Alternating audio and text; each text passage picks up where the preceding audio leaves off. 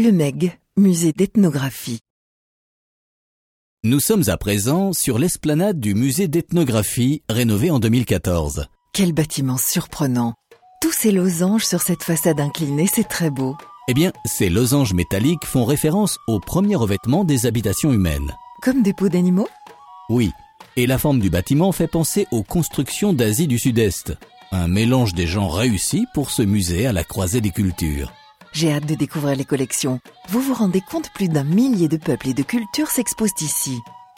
Boris Vastio, le directeur du MEG, nous en donne un avant-goût. On va pas parler de, chef-d'œuvre ou de Joconde du MEG, mais il y a effectivement, je dirais, en fonction de nos affinités, des objets qu'on va préférer. Alors, pense surtout à des ensembles particuliers. On a pour la collection Asie un ensemble d'armures de, de, de samouraïs, d'objets euh, ayant appartenu à des samouraïs. Euh, pour euh, l'Océanie, on a par exemple en provenance d'Australie des peintures de très grande qualité, des objets très rares récoltés au 19e siècle. Euh, pour l'Europe, une collection très importante d'objets quotidiens des, des, Alpes, en particulier du Valais, qui est présentée. Sans oublier l'art africain ou l'univers de l'Amazonie.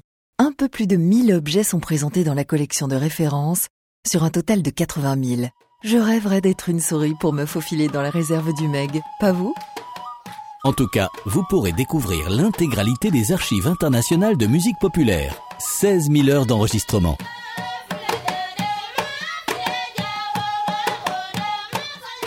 On part au Niger écouter les Touaregs jouer du tambour?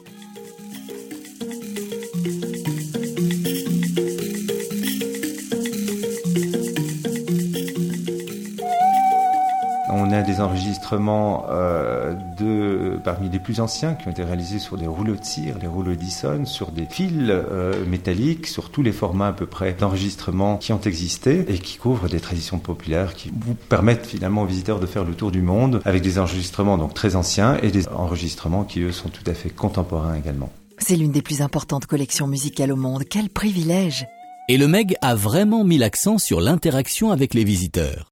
Quel que soit votre âge, vous pourrez participer à des conférences, des soirées ou des ateliers.